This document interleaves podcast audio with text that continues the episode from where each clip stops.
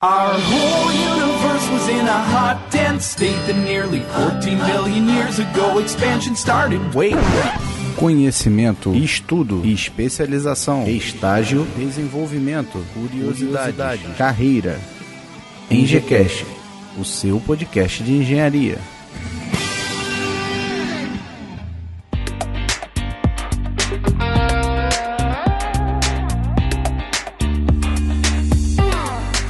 Boa noite. Está começando agora mais um EngieCast. Eu sou Rodolfo Pianton, estudante de Engenharia Civil, e hoje continuo com a série de entrevistas com engenheiros. A leitura de e-mails ficou bem longa, onde abordamos vários pontos importantes sobre os dois episódios do EngieCast que falamos sobre a falta de engenheiros. Optei por deixar a leitura de e-mails para o final desse episódio, depois da entrevista com o engenheiro Wagner Vick. Porém, não deixe de ouvir, ficou muito legal. Para a entrevista desse episódio, o convidado é bem ilustre. Olha, Rodolfo, é um estar falando com você e todos que acompanham esse belo trabalho. Aqui quem fala é Wagner Fichter. Para aqueles que não me conhecem, atualmente eu sou o presidente da FITEC e nos anos anteriores eu fui o presidente da cidade. Antes disso, no período de 1999 até é, 2006, eu fui o secretário de Estado de Energia, Indústria Naval e Petróleo e sou engenheiro de carreira e sou funcionário licenciado é, da Petrobras. Atualmente ainda estou licenciado da Petrobras, já trabalhei como engenheiro também na LAE, perdão. Então eu tenho uma história grande é, na engenharia, desde o setor siderúrgico, setor elétrico, setor petróleo, energético, saneamento e agora no, no setor de ensino. Beleza, beleza. É um currículo louvável, né? É, na realidade, o engenheiro, ele tem que com currículo desde que começa a pensar fazer a carreira de engenharia, muitos que vêm direto no ensino médio ou muitos que passam pelos cursos técnicos. E nas diversas engenharias, esse currículo é construído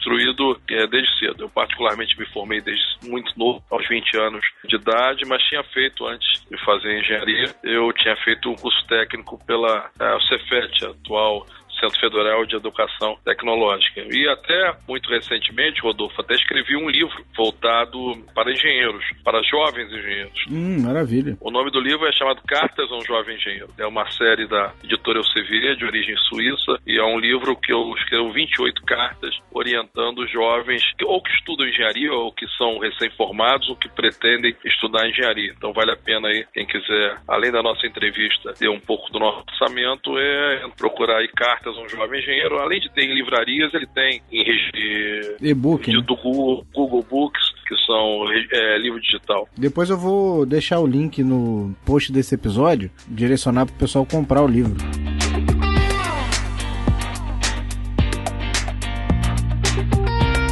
Presidente Victor, falando como engenheiro, quais os desafios que o senhor tem enfrentado ao longo da sua carreira?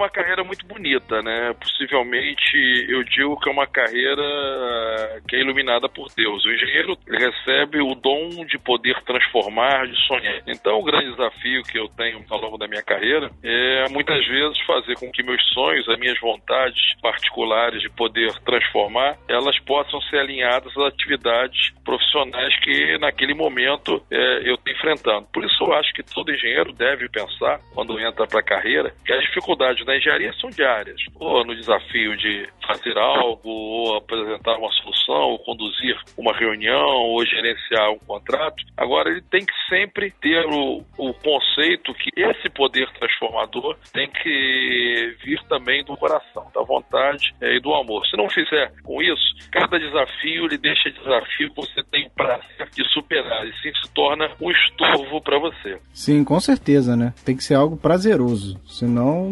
procura outra profissão, né? Tem que ter o dom de fazer e, além de ter a vocação, tem que gostar de fazer, né? Porque se você trabalha com algo que você gosta, fica cada vez mais fácil trabalhar, né? Você, menos, você sente menos o peso de estar trabalhando e, e se divertindo, né? É verdade. Na realidade, você torna o desafio como uma grande conquista. Aquele que, que faz uma escalada numa montanha pode transformar aquilo num ato extremamente cansativo, um ato de medo, ou, está, ou um ato prazeroso de conquista de superação. É tudo o enfoque, a forma como você encara cada desafio. Por isso que a engenharia é muito, muito disso. Inclusive desde o momento do início do ensino da engenharia, do futuro da engenharia. É, e especialmente nesse momento que você vai ter que ter os seus desafios a serem enfrentados e superar. Ah, beleza, beleza. É, o senhor trabalhou durante muito tempo no setor de petróleo e gás, né? Tem formação nesse setor. O que os engenheiros que trabalham nessa área podem esperar desse setor atualmente? Olha, eu trabalhei e sou licenciado da Petrobras. Trabalhei muito tempo na Petrobras, na área da engenharia da Petrobras, implantei projetos importantes, construção de plataformas, construção de oleoduto, contratei importantes plataformas hoje produzida na, Petrobras e depois, é, em novembro, eu virei o secretário de Estado de Energia e Petróleo. E tive a oportunidade, como secretário de Estado, de criar o curso de Engenharia de Petróleo da Norte Fluminense, que hoje é uma grande realidade, que é um curso que foi copiado por diversas universidades e depois eu, como diretor da Universidade do Estado de tive a oportunidade nos cursos de graduação e nos cursos de tecnólogo.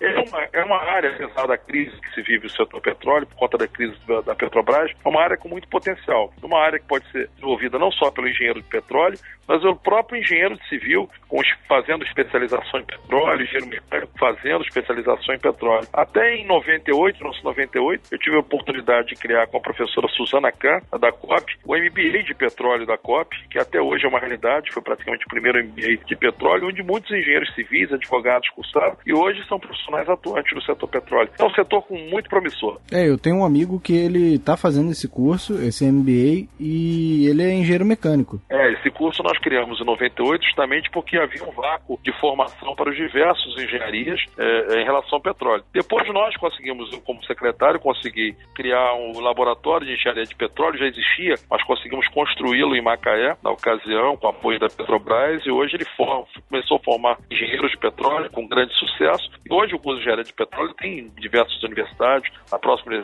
Universidade Federal do Rio de Janeiro, que a UERJ criou, a Universidade Estácio de Sá, a Universidade Veiga de Almeida, a PUC. Uhum. Hoje é uma realidade e é uma alternativa de formação. Porém, o engenheiro de petróleo não obrigatoriamente precisa ser só o engenheiro de petróleo. Pode ser um engenheiro civil, um engenheiro mecânico ou um engenheiro químico que faz uma pós-graduação, um curso de especialização em petróleo. Uhum, com certeza. É uma área muito promissora, né? A gente está tendo alguns problemas recentemente no setor, mas eu acredito que em breve isso vai estar sendo resolvido nos próximos meses e que tenha muita oportunidade ainda para os engenheiros, né? É, certamente o, a crise por que passa a Petrobras nesse momento é uma crise muito grave, uma crise talvez sem precedente na história, mas eu acredito que no prazo médio aí de 18 a 24 meses deve ser superado. A atual direção da Petrobras é muito competente, muitos inclusive eu tenho um relacionamento pessoal e não tenho a mínima dúvida aí que vão saber da, superar o desafio.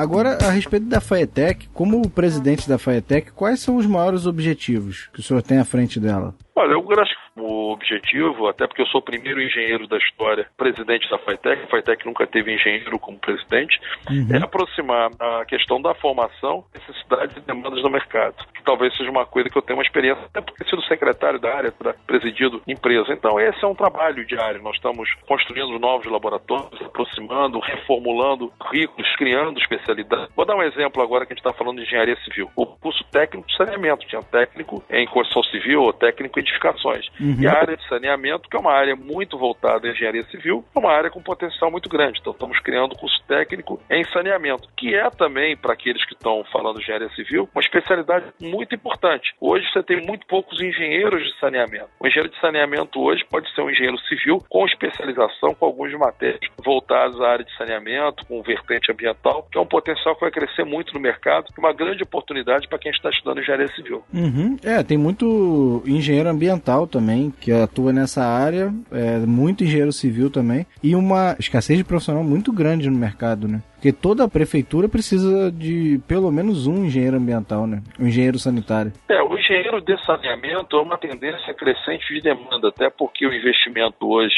na área ambiental, na questão da universalização do sistema de esgotamento sanitário, de tratamento, está crescendo muito nos últimos anos. Então é uma tendência natural, não só de saneamento, mas pelas próprias prefeituras, as empresas que trabalham para essa área. Então a engenharia de saneamento que pode ser um corte da engenharia que pode ser ocupado tanto pelo engenheiro como engenheiro civil, oportunidade grande de mercado que tem que ser considerado. Uhum, com certeza. E quais os problemas que o senhor tem enfrentado à frente da FAETEC? Olha, a FAETEC tem uma equipe técnica muito boa, um nível de qualificação dos professores muito grande. Eu não digo problema, eu como fui até profissional voltado de qualidade, fui gestor de qualidade, fui examinador do Prêmio Nacional de Qualidade, fui o criador do Prêmio Qualidade Rio Presidiu anos, a gente não chama de problema, a gente chama de oportunidade de melhoria.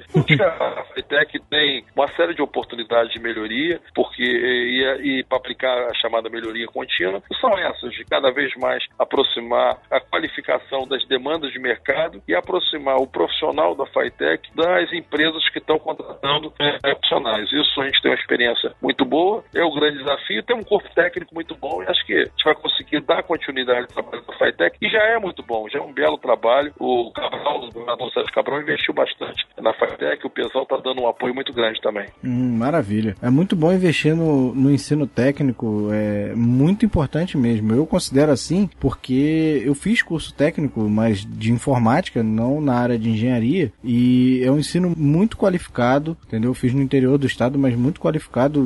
É, agradeço muito por ter tido essa oportunidade. Próprio livro que eu fiz, Cartas do Jovem Engenheiro, uma das recomendações que eu dou para os engenheiros é fazer um curso técnico, às vezes, antes de fazer um curso de engenharia, que pode ser um curso técnico alinhado, ou técnico de edificações com engenharia civil, um técnico mecânica com engenharia mecânica, ou, ou cursos cruzados, técnico de petróleo com engenharia civil, técnico de edificações com curso de engenharia elétrica. E a formação técnica já no ensino médio é importante e a FAITEC tem feito um bom trabalho. E eu falo muito com o atual secretário de Ciência e Tecnologia, Gustavo Tutuca, que esse talvez seja um grande potencial nosso de não só qualificar o técnico, mas preparar o profissional, às vezes, para ser futuramente um engenheiro. Sim, sim. Tem muito profissional que às vezes se forma e não tem um conhecimento técnico que alguém que tenha feito um curso técnico tem, né? O técnico bota mais a mão na massa do que o universitário, né? Você tem razão, Adolfo. Eu acho que é importante e se conseguir complementar é um grande passo. Você já pavimenta uma boa carreira para engenharia.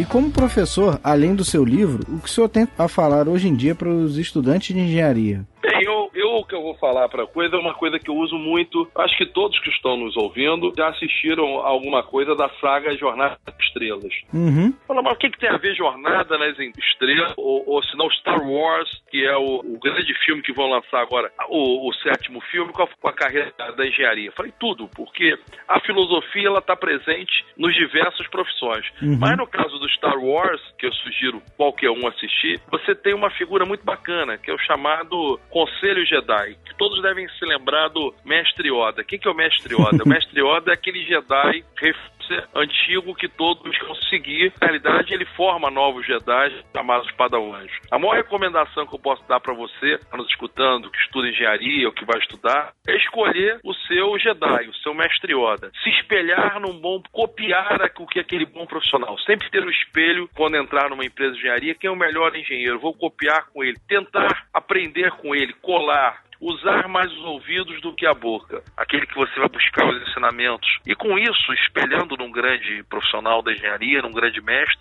certamente você vai ser um grande mestre. No futuro, quando você puder ser, quem sabe, um Jedi. E muitas vezes esse mestre vai te escolher como, é, se, se, ele sentir essa sua vontade, vai escolher como um, uma pessoa que ele quer também, que ele quer ser seu seguidor, que são chamados padawans. Aí o seu crescimento vai ser maior. Então, portanto, uma dica importante para aquele que está estudando engenharia, começando, é sempre que entrar em qualquer organização, tentar ver quem é seu mestre de referência, aquele que vai copiar, que você vai buscar teu aprendizado e que você está permanentemente do lado, até copiando. E quando você tiver experiência, buscar também seu mestre e passar esse aprendizado para aqueles menos experientes que estão chegando. Uhum, esse talvez maravilha. seja a grande, a grande sacada da engenharia, por isso que hoje eu dedico grande parte do meu tempo de passar ensinamentos para mais jovens. Hum, maravilha, maravilha. Boa parte dos engenheiros já deve conhecer é, Star Wars quanto Star Trek, né? Então, acredito que poucos não conhecerão. E ouvinte de podcast normalmente já conhece. Mas agora vou assistir o filme de outra forma. Eu, inclusive, ando ultimamente assistindo de novo a saga que eu tenho agora ela remasterizada com meu filho Francisco, de 14 anos, uhum. que vai fazer prova para fazer o curso técnico agora e depois vai fazer o curso técnico e depois vai fazer engenharia. Hum, seguindo maravilha. os ensinamentos, possivelmente do mestre Oda dele, que sou eu. então guarde, isso é uma, é, é uma mensagem muito importante. Se guiar, se referenciar por uma grande pessoa, isso não acontece somente no, na engenharia, isso acontece no futebol. Muito, quando você vê o centro de treinamento do Barcelona, você vê que os jovens estão ali do lado se espelhando no Messi, no Neymar, os centros de treinamento uhum. estão lá. Eles nunca devem se espelhar nos piores jogadores. Sim, com certeza. Eu vi uma entrevista do Messi no passado, ele dizendo que ele se espelhou quando era jovem, pequeno, chegando no Barcelona, no Deco, que era a pessoa que dava orientação para ele. Então, à medida que a pessoa vai, vai passando e um passo de experiência para outro. Maravilha, maravilha.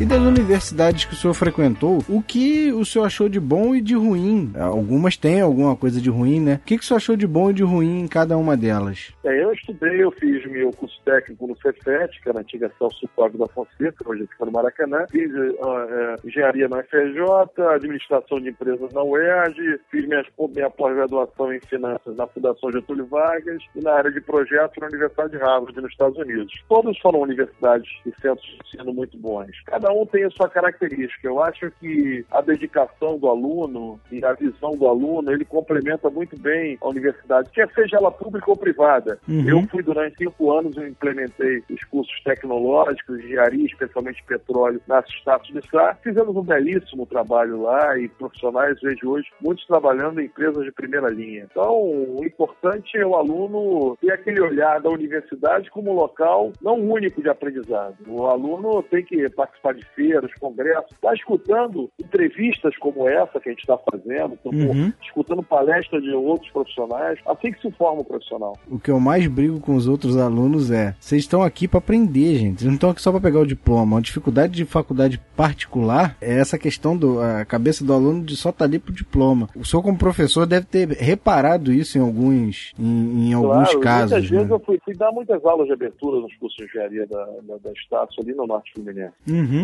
Aí você vai diferenciar o joio do trigo, a pessoa que vai buscar a saída. Uhum. Tanto o engenheiro ele se faz no dia a dia, na conquista, no olhar que ele tem. E uma outra coisa, já que a gente está terminando essa entrevista, é o engenheiro ele não pode ser alienado. Não quer dizer que ele tenha que ter militância partidária, mas ele não pode ser alienado de políticas públicas, das grandes discussões, de participar de programas de voluntariado. Tem diversos programas de voluntariado que acontecem. Basta você procurar no Google, no uhum. Brasil Voluntário, e é uma forma de você estar tá contribuindo, colocando a sua visão de engenharia será. Presidente, existem muitos engenheiros que são mais técnicos tá? E acabam não dando a devida importância ao lado gerencial. Na sua visão, qual a necessidade da capacitação gerencial para o engenheiro?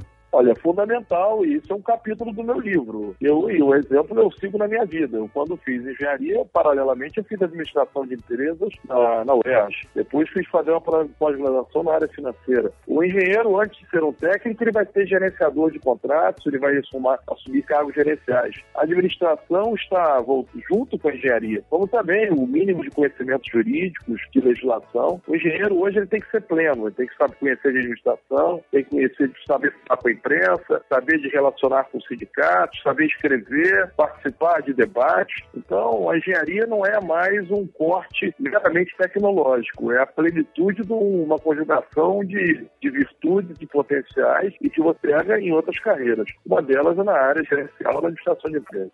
Beleza, beleza. Eu concordo também. Isso aí tem que ter bastante capacitação na, na parte gerencial, porque até mesmo por ser um, um profissional muito técnico, são disciplinas disciplinas que você estuda normalmente mais voltadas para tecnologia, é difícil você ter um profissional que é focado na parte gerencial, que é uma parte mais humana, entendeu?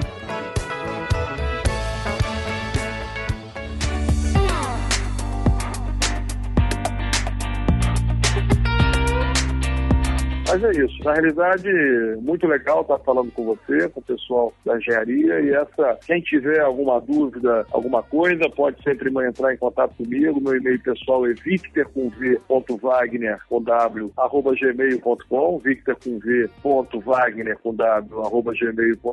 e leiam Cartas a um Jovem Engenheiro, que ali tem bastante dica. E eu tenho um blog no Globo, no Globo Online. É só entrar na parte economia, tem um blog lá, semanalmente eu estou escrevendo há mais de 10 anos dentro do Globo. Ah, eu sei, eu, eu conheço o blog, leio frequentemente. Muito bom. Mas obrigado, presidente. Muito obrigado pela participação, pelas dicas aí que o senhor deu para os engenheiros, tanto para os engenheiros já formados quanto para os estudantes. Muito obrigado mesmo. Ah, o prazer foi meu e é aquilo que eu falei. Hoje eu tenho responsabilidade também por aprendizado e parabéns aí, Rodolfo, por essa iniciativa de você também estar colaborando para a formação de jovens engenheiros. Faça isso com mais frequência, divulguem. É assim que a gente faz, constrói um novo país. Assim, a última dica que eu vou dar para todo mundo, para ser um grande engenheiro, um grande profissional, é torcer para fusão, torcer para o tricolor. Se a pessoa tiver isso, vai ter é uma, é uma dica importante, tá bom? É, muito bom. Eu fiquei muito feliz quando eu liguei a primeira vez, estava na espera da ligação, era o hino do Fluminense. Eu falei, opa, tô em casa.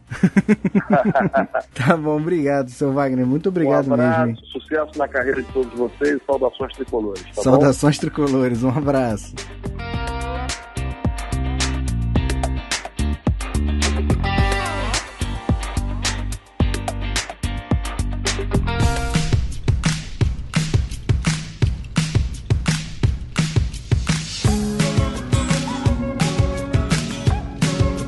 Fazer a leitura de e-mails dos episódios 7 e 8 sobre falta de engenheiros, em que conversei com o Bruno Tomás, o Felipe Trindade, o Eduardo Bortolotti e o Felipe Neto. Hoje conto com a presença do Felipe Trindade, que já participou de dois NGCast, mas que na verdade são quatro episódios. Os dois da entrevista que fiz com ele, que são os episódios 3 e 4, e nos dois que estamos comentando hoje, são os episódios 7 e 8 sobre falta de engenheiro. Oi, Rodolfo. É um prazer sempre estar de volta aqui no NGCast. Valeu, seja bem-vindo mais uma vez. Opa, é só chamar que eu apareço. é. Para começar, recebemos a mensagem da Graziela Lima, que ela mandou a seguinte mensagem: Oi, gente, adorei a conversa de vocês. Sou estudante de engenharia de produção e concordei muito com vocês. Eu vejo que muitas vezes o próprio estudante limita o mercado, pois tenho colegas, por exemplo, que são ótimos em fazer conta, decoram listas e leem slides, quando na realidade não sabem o porquê de estar estudando aquilo e nem tenta relacionar com a vida real. Se esforça para passar e conseguir o diploma e se torna um engenheiro medíocre. Claro que nem todo mundo é assim, mas já são tão poucos que conseguem se formar. Um abraço, Graziella. Uh, vale dizer que produção não é engenharia ou essa piada tá velha? é, o do pato, do engenheiro pato, né? É, né? Cara, eu acho que é uma coisa que ela comentou aí que a gente até tocou bastante durante o nosso, nosso episódio lá, que é essa questão de a faculdade não vai formar profissionais para todas as possíveis vagas existentes que tem no mundo da engenharia, né? Uhum, com certeza. Não é o cara que é, é, como é que ela falou aqui? Falar que o cara é bom em conta, então você vai fazer conta. Não, não é bem assim. O, o cara tem que sair da faculdade de engenharia formado se preparando para encontrar um mundo um pouco diferente que vai ter um pouquinho de tudo que ele viu no, na faculdade, ele vai ter que se virar para aprender novas coisas e como trabalhar de verdade no mundo real, que não é porque a formação do cara pode ser uma formação de, de engenheiro medíocre que ele vai se tornar um, um trabalhador na vida real medíocre. Isso eu acho que não está relacionado. Tem dos dois casos, né? Tem uhum. o cara que se forma numa faculdade excelente e vai virar um Zé Ruela qualquer que trabalha mal pra caramba, e tem o cara que se forma numa faculdade uh, que tem um diploma que ele passou na frente da faculdade e pagou e comprou, e que na verdade verdade, ele se torna um excelente profissional porque ele se dedica depois. Uhum. É, tem esse lado também, né? O diploma, ele não diz se o cara é bom ou ruim. Ele diz que ele fez o curso, né? É, a, a prática dele é que vai determinar se ele é bom ou ruim. Agora, espera-se que quem não tem dedicação para ter o diploma, quem não se, não se dedica para aprender aquilo ali que o diploma diz que você aprendeu, vá ser um, um profissional medíocre. Exato. Muitos acabam caindo nesse caminho, né? Exatamente. Queria mandar um recado para Graziella, pois lancei o episódio sobre engenharia de produção essa semana. Porém, não tem todos os questionamentos que ela me fez. Prometo um outro episódio para tratar dos assuntos que faltaram. Pode me cobrar. E agora temos o Renan, que não deixou sobrenome, idade, especialidade ou a cidade de onde ele vem. Fez um comentário no post do episódio 7, a parte 1 do nosso bate-papo, que é muito interessante. Vamos comentar cada parte do que ele escreveu. Renan escreveu assim: Fala pessoal, tudo certo? Bom, adorei o podcast. Alguns pontos. A dificuldade de se encontrar engenheiros mais experientes é meio paradoxal. Por um lado, é difícil porque o pessoal está bem empregado. Afinal, como vocês mesmos disseram, a empresa não larga. Mas é interessante notar que esse perfil não tem como crescer a curto prazo. Só os cabeças brancas irão ocupar isso no médio e longo prazo. O que, que você acha disso, Felipe? Realmente, quando a gente percebe que, que quando o cara tem a experiência, é difícil que a empresa realmente queira largar um profissional experiente e gastar recursos treinando um cara mais novo e mais barato para chegar no mesmo nível desse cara mais experiente, né? É, é, então acho que é, compreensível a gente ver que não vai abrir vagas.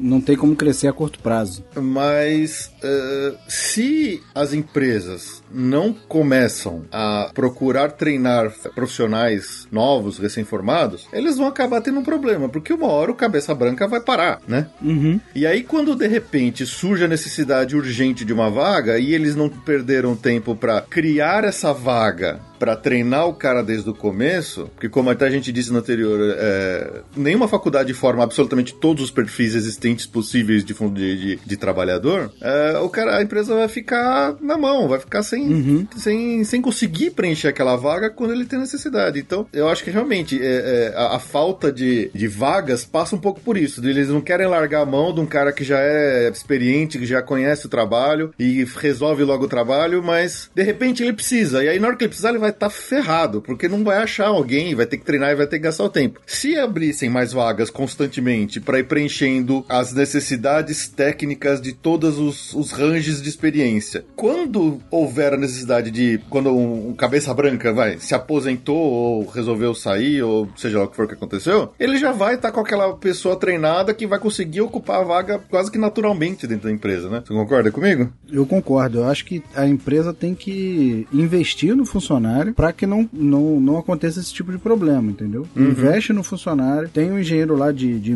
digamos, meia idade, né? Com uma certa experiência, pega o cabeça branca, treina esse cara, por quê? É, para você ter daqui a 10, 15 anos mais cabeças brancas, entendeu? Para uhum. poder suprir a tua necessidade. Senão, se aquele cabeça branca ali se aposentar, ferrou, você não tem outro, entendeu? É. O ideal é que tenha mais cabeça branca, cabeças brancas em, em todas as áreas, né? Exato. V vamos fazer uma, uma, uma suposição hipotética hipotética aqui. Vamos, de repente, uma empresa que ela, ela abriu, contratou 10 engenheiros experientes, todos com a mesma idade, com o mesmo perfil, excelentes profissionais. Ah, não, minha empresa tá boa, todos esses caras já dão conta de todo o trabalho que a gente tem. De repente, os 10 precisam se aposentar ao mesmo tempo. O que, que eles vão fazer?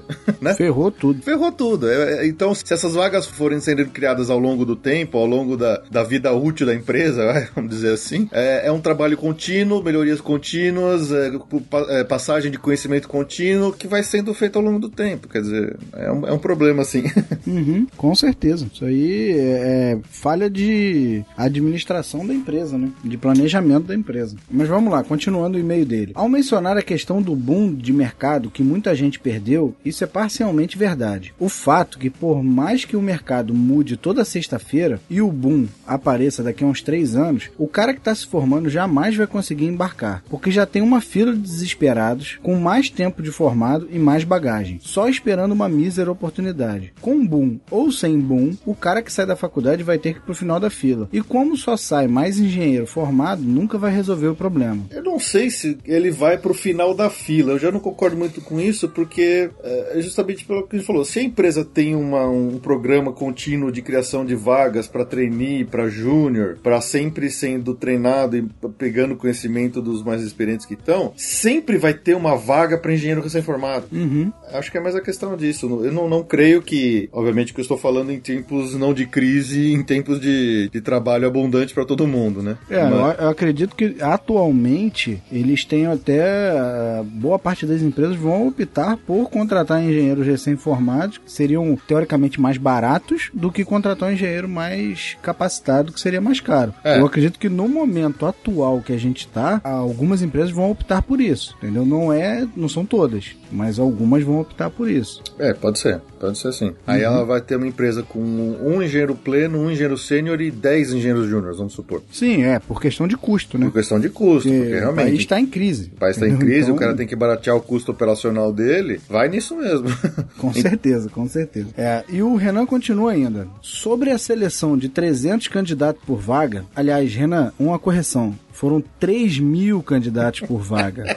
Pior do que 300. Isso, se você procurar no Google trainee, ele automaticamente já te completa trainee Ambev. Ou seja, é algo muito procurado. Não sei porquê, mas é, talvez pela oferta de cerveja. Mas é, É. muito procurado. Entendeu? Mas continuando. Sobre a seleção de 3 mil candidatos por vaga, isso é um reflexo do que ocorre no geral, no mercado, mesmo que em menores proporções. Os selecionadores dançam em cima da cabeça do candidato, colocando as exigências extrapolantes, como experiência de dois anos, dois idiomas estrangeiros, etc, etc, etc, para uma vaga miserável. É falado que isso é apenas pontual, mas logo depois mencionam um caso de um sujeito que não conseguiu encontrar candidatos lá na Casa do Chapéu e ficou parecendo que isso era algo comum. Não procede. Seria legal vocês dissertarem mais sobre como essa problemática de oferta e demanda está deixando os empregadores cada vez mais sádicos. Renan, com relação ao local que estava com dificuldade de conseguir um trainee, liguei para ele para tirar algumas dúvidas. Bem, a vaga foi preenchida depois de seis meses de procura. E pelo que pude constatar, eram as exigências da empresa que estavam complicando. Eles queriam alunos de universidade particular, que não é muito difícil, nono ou décimo período e com CR igual ou maior do que 9. Como eu disse, não tinha nem procura. Então resolveram diminuir esse critério do CR, então começaram a aparecer alguns candidatos. Ao todo foram seis e um ficou com a vaga. Porém, com isso, baixaram o valor da bolsa também, em 40%, ficando no valor de mercado. É. É, não adianta a empresa querer contratar um, um engenheiro da NASA pra, pra ser trainee e ficar tirando xerox. Eu não entrei em detalhe o que que seria para fazer na vaga. Sim. Mas o que o rapaz me informou é que eles estavam pagando 40% acima do normal, porque eles queriam alguém que tivesse uma certa responsabilidade dentro da, da faculdade, que tivesse um CR acima de 9, que para eles é um critério de diferenciação. Ok, não acharam, entendeu? Depois eles diminuíram isso para 8, aí conseguiram é, mais candidatos. CR 8 não é complicado, mas se você pegar um cara no no- nono, décimo período que tem esse CR e que não esteja empregado ainda, é, é mais difícil. É, eu até concordo que quando existe, por exemplo, no caso da Ambev, essa, o processo seletivo deles, de que são 3 mil candidatos por vaga. Cara, isso é um absurdo, sabe? Eu lembro que quando eu tava na faculdade, eu fiz uma prova pra Ambev também no processo seletivo deles. Era um Tava da auditório cerveja, né? imenso, cara. A gente foi lá fazer prova de inglês num auditório gigantesco, lotado de gente. Eu falei, porra, que, que absurdo isso. Mas assim, não adianta também o cara querer tanto assim de um estagiário. É, às vezes é até problemático, e eu já vi isso acontecer, quando a empresa exige tanto que o, que o seu trainee seja um cara tão fora do normal, tão acima do padrão do, de, de mercado, digamos, e que na, e aí a verdade, e a vaga pra ele, na verdade, ela não vai valorizar tudo aquilo que o cara tem poten- potencial pra fazer. E aí o cara fica desmotivado. Eu já vi isso acontecer com, com trainees, em programa de trainee. O cara chegou lá com notas excelentes, com uma prova excelente, pá, deu três meses, ele desistiu, porque aquele trabalho era muito abaixo do que o cara realmente queria, do que ele almejava. Então, assim. O trabalho se- não estava no nível da capacitação dele. não, né? o cara não tava se sentindo desafiado. É, Acho que as empresas têm que saber também encaixar um pouco melhor as exigências. Não adianta pedir pro cara, pô, você tem que saber falar alemão, espanhol, eh, indiano, japonês e mandarim. Pra quê? O que, que ele vai fazer? Qual que é o trabalho dele? Ah, ele vai ficar lendo aqui texto em inglês só. Tá, porra, então exige só inglês, não precisa de todos os outros, sabe? Uhum, com certeza. É, algumas empresas aproveitam esse excesso de candidatos para realmente fazer aquelas, aquelas seleções absurdas, né? Porque tem muita gente. Agora, deveria ter uma análise que não tivesse esses critérios esdrúxulos, né? É, uma análise mais direta de seleção. O cara fez balé, o cara fez judô, o cara fez isso, ah, então ele tá dentro. O cara, não, esse aqui fez aula de canto, então esse aqui não tá dentro, entendeu? Pra uma coisa que não tem nada a ver com a vaga. É, exato, concordo. É, e o Renan continua ainda comentando. é, sobre a mudança de grandes centros, concordo com o colega que mencionou em- que em tempos de crise isso não é o problema. Na situação em que estamos, o cara vai até o Acre para ter um emprego. Acho pouco provável provável que falta qualquer mão de obra no fundão do Brasil. Realmente não creio. Porém, supondo que isso seja possível, tem dois lados. O cara pode ir lá e ver emprego, mas pode ir lá e constatar um mercado mais árido do que os grandes centros. Felipe, o que, que você acha? Foi você que falou que o cara pode ir para lá. Foi, foi. Eu vou, eu vou, até contar a minha, a minha situação pessoal agora pela qual estou passando. há três meses atrás, onde eu, o trabalho estava sem projeto nenhum e me ofereceram, olha, precisa de uma pessoa para fazer um, um projeto, para ir ajudar num projeto lá no México. Quase o Acre. Quase o Acre, é um pouquinho depois só do Acre.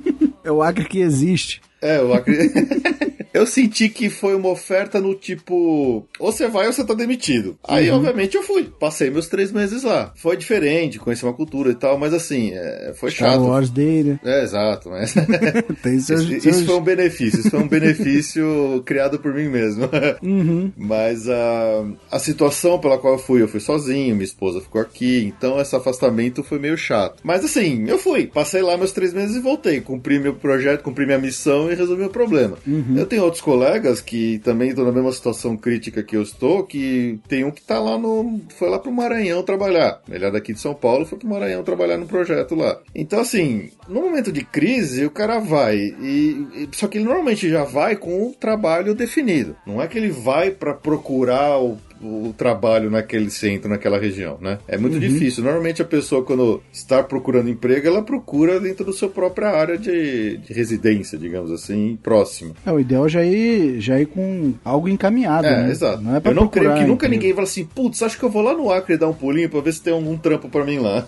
não é isso. É o cara daqui já vê um anúncio, alguém já procura ele, já faz uma entrevista e fala, beleza, tô indo porque é o trabalho que tem que fazer e eu preciso pôr comida na, na, na mesa da minha família, entendeu? Uhum. É, nesse nesse caso, tem que ter algo concreto para ir para lá, né? Ou, ou, pelo menos uma, uma possibilidade muito grande de ser contratado. Ninguém muda a família, muda tudo para tentar a vida em outro local. A não ser que tenha outros objetivos. Você quer fazer um curso no local, alguma coisa assim, que não, não é muito o caso do, do interior aqui ter mais oportunidade de ensino do que os grandes centros, né? Uhum. Continuando. Para finalizar, o Renan comenta assim: o problema todo se resume a oferta e demanda e falta falta de terreno fértil para novas indústrias. Muito engenheiro, pouca oferta. Engenheiro se sujeitando a vagas ridículas e o empregador oferecendo qualquer esmola. E isso só tende a piorar com o tempo não melhorar, independentemente das variáveis, eventos internacionais, projetos de governo, etc. A coisa está tão absurda que alguns cursos técnicos estão rendendo mais do que a engenharia na mesma área. é, uh, isso infelizmente é verdade. Essa questão da pouca oferta, o, o engenheiro técnico, o projetista acaba meio que aceitando qualquer coisa que oferece. Infelizmente isso é verdade e é o que tem acontecido muito hoje em dia. A, a média salarial que há alguns anos atrás estava subindo por porque tinha muita oferta de emprego, agora justamente está acontecendo o contrário. Está caindo porque tem muito dinheiro disponível no mercado. Uhum. E quem tem trabalho para oferecer se sente no direito de pagar o quanto acha que pode, o quanto quer. E, e se um cara não quiser, com certeza vai ter outro na fila esperando para pegar aquela vaga, porque já tá 5, 6, 7, 8, 9 meses desempregado, tá precisando de qualquer dinheiro entrando na conta, né? Infelizmente, uhum. isso é um problema a que está acontecendo hoje e deve se manter por aí por um, pelo que dizem aí nas, nas nas previsões mais pessimistas pelos próximos dois, três anos. Principalmente enquanto tu não terminar toda essa, essa história bonita da Lava Jato, que é o que tá dando uma boa parada no país. Isso, não é só a questão da Lava Jato, não, né? É, não, não é. é. ela tá se ramificando para outros, para tanto lugar, rapaz, que tudo quanto é lugar tem uma obra. Entendeu? É. Tem uma obra que usa engenheiros de tudo quanto é especialidade. Exato. Entendeu? E Aqui... isso tudo tá parando. Eu vi uma postagem qualquer dia desse aí no Facebook, nem sei se é verdade ou não, preciso conferir, que mostrava assim: uh, o metrô no Rio de Janeiro em 1964. Aí tinha duas linhas. Metrô em Hong Kong, Xangai. Xangai, em 1964, zero. Aí mostrava hoje o metrô Rio de Janeiro. Aí aumentou um pouquinho só aquelas duas linhas. Em uhum. Xangai, a cidade inteira tá coberta por uma malha absurda de, de metrô, sabe? Isso Eu é 13 anos aqui no Rio. Exato.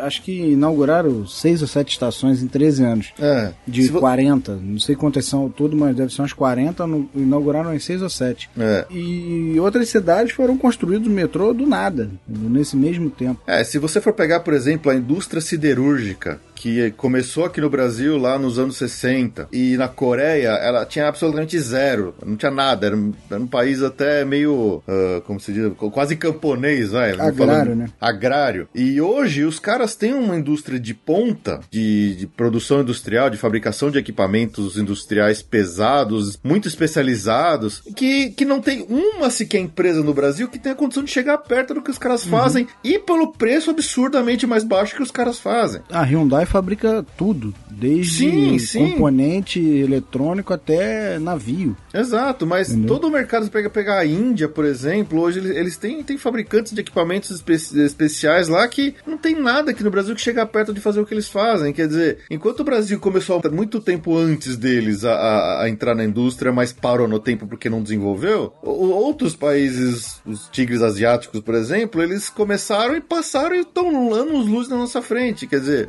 não é só a questão de, da crise de hoje que está trazendo problemas para a falta de, de trabalho de, de engenheiro. É toda uma política que vem de muito tempo antes de falta de incentivo, de desenvolvimento industrial do parque do o parque industrial brasileiro hoje está sucateado e não sabe deixa quieto e, e- e mesmo assim quando alguém tenta é tanto problema, é tanto imposto, é tanta burocracia que vai sair tão mais caro que ninguém vai comprar, vai preferir comprar lá na China que sai muito mais barato, sai melhor, mais bem feito. Com certeza. A, a gente sofre uma, uma, uma- uma concorrência muito complicada por culpa dos outros serem melhores e por culpa nossa mesmo que a gente não tá, não tá indo pra frente, não tá andando. É, o chamado custo Brasil, né? Eu li Exato, uma reportagem exato. essa semana do. Acho que é Clube de Astronomia. Tinha comprado dois mil óculos para observação do, do Sol. Sol, da Lua, não sei. Um, um óculos de papel. Simplesmente a Receita Federal travou os óculos e ainda multou eles e não liberou os óculos. Eles perderam lá o- a observação que eles tinham. Putz, todo, todo o projeto que eles tinham perderam porque a Receita falou que não vai deixar importar aquilo ali e pronto. Que sacanagem. Ou seja, não adianta você querer inovar aqui, não adianta você querer pesquisar, não adianta querer fazer nada, ninguém te incentiva. É, exato. Entendeu? Fica muito complicado. Enquanto não tiver uma mudança na política com relação a isso, vai ficar muito complicado. E isso vai demorar muito pra acontecer. Isso é que é a coisa mais Tem que ter assustadora. muita força de vontade. Pois é. Essa é a coisa mais assustadora pra nós como perspectiva de futuro. Renan, alguns pontos desse seu comentário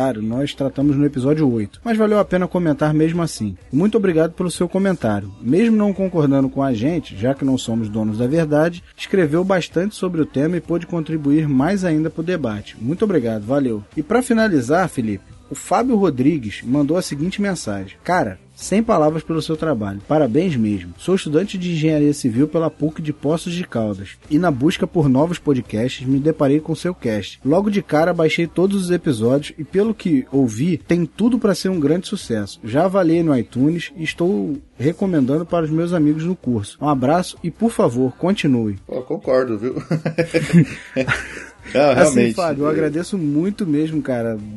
Não pretendo parar e para isso conto com a ajuda de vocês, comentando no post do episódio ou por e-mail, compartilhando nas redes sociais, divulgando aos amigos. Assim, a ajuda de vocês é muito válida, cara. É, quando o Rodolfo se apresentou lá no grupo de podcasters do Facebook, eu acho que eu fui o primeiro a, a me oferecer a Foi, participar. foi isso? mesmo. E porque eu já curti a ideia logo de cara, como fã de podcasts e como podcaster. É, e como engenheiro, eu queria também ver um podcast sobre engenharia e, pô, curti muito a ideia também. Sempre gosto de participar, mas gosto de incentivar, divulgar. É, isso aí, Rodolfo. Mantenha o trabalho aí que eu também tô curtindo pra caramba. Não, e outra, assim, Felipe, uma outra coisa, eu- recentemente eu- dois outros estudantes de engenharia entraram em contato comigo, fizeram até uma proposta de, de fazer um quadro dentro do EngieCast e tal, só que não sei por que não foi pra frente, é, não por, assim, algum empecilho que eu tenha criado, não, até cheguei a gravar com eles e tudo, mas eles não botaram pra frente. Outras pessoas, se quiserem fazer outros podcasts de engenharia, cara, pô, seria bem-vindo, eu vou ouvir também, entendeu? Eu acho que é, não, não precisa ter só um, pode ter vários, entendeu? A gente tem aí, for procurar podcast game, anime Nossa. e série, tem 5 milhões aqui no Brasil. Engenharia só tem um. Assim, eu fico muito feliz se quem queira participar, entre em contato comigo, a gente participa e tal. A gente monta uma pauta pra conversar sobre. Não precisa ter só o EngieCast, pode ter outro, com outros assuntos, abordando outros temas, ou até mesmo os mesmos temas, né? A gente que gosta de podcast tá acostumado a ouvir o mesmo tema, às vezes em três, quatro Exato. podcasts diferentes. Essa que é a maravilha dessa mídia podcast, que é uma mídia muito democrática, né? Uhum, com certeza. Você ouve hoje, você ouve um, um, algo sobre um, um, tema num podcast, daqui a pouco você vai ouvir. É, às vezes aquelas mesmo, metade daquele pessoal em outro podcast com outras pessoas falando sobre o mesmo tema, mas com opiniões às vezes já diferente da que foi tratada naquele. E isso eu acho interessante também para engenharia, que é uma, é uma área muito ampla, entendeu? Tem muita especialidade. Dá pra gente fazer uma coisa bem legal. Ou aqui no EnjaCast, ou até mesmo quem queira criar um outro podcast não vai ser concorrente, porque podcast não tem concorrente. Exatamente. O legal é isso. As pessoas se ajudam para divulgar essa mídia. Exato. Beleza. Felipe, agradeço muito aí a sua participação, cara, e manda teu jabá aí do, do teu podcast. Opa, eu que agradeço pelo convite de novo, eu adoro participar aqui, como sempre. Vocês podem me encontrar lá no podcast Passaporte Orlando, é no www.passaporteorlando.com.br, com bastante dicas sobre viagens, notícias e novidades dos parques temáticos que tem lá em Orlando, Disney, Universal e tudo mais. Muito legal, gente, tá aprovado. É, pode me encontrar no Twitter também, que é o arroba Felipe C. Trindade. Pessoal, agradeço muito o contato de todos. E você ainda não comentou? Vai lá, comente, seja pela nossa página no Facebook ou pelo e-mail contato@engcast.com.br ou até mesmo pelo arroba engcast no Twitter. Não deixe de comentar, seu feedback é um dos combustíveis que uso para seguir em frente. Além disso, divulgue o engcast para os amigos.